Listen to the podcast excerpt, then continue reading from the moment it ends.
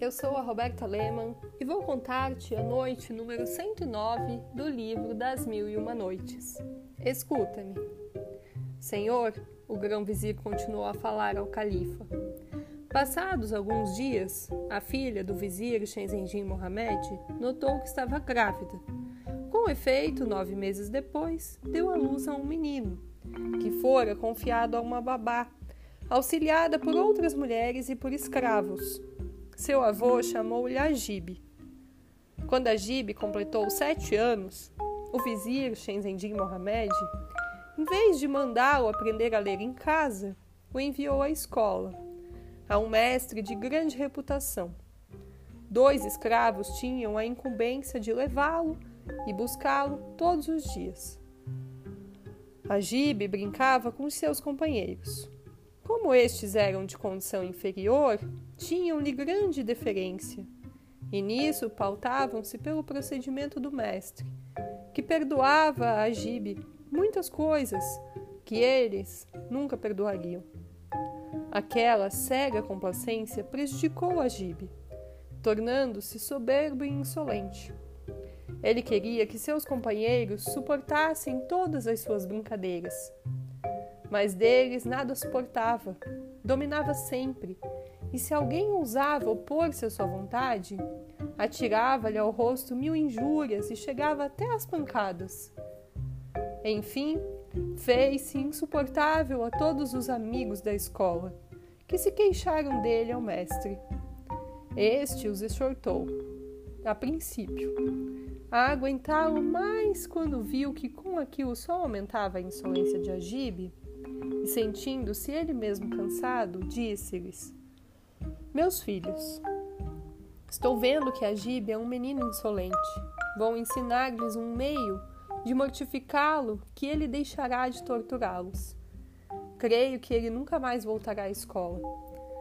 Amanhã, quando Agib chegar, rodeai-o e diga um dentre vós: Vamos brincar, mas com a condição de que todos revelem seu nome o de sua mãe e o de seu pai. Consideraremos bastardos os que recusarem e não permitiremos que conosco se divirtam. O mestre lhes fez compreender o embaraço em que poriam Agib e eles se retiraram contentes. No dia seguinte, estando todos reunidos, não deixaram de fazer o que lhes fora ensinado. Rodearam Agib e um deles, tomando a palavra, convidou: Vamos brincar? mas com a condição de que aquele que não puder dizer o seu nome, ou de sua mãe, ou de seu pai, não participe da brincadeira. Todos concordaram, inclusive a. O que fizeram o convite, então, interrogou-os um por um, recebendo respostas satisfatórias, com exceção de Agibe, que respondeu: Chamo-se Agibe, minha mãe chama-se Dama da Beleza, e meu pai, Shenzendin Mohamed, vizir do sultão.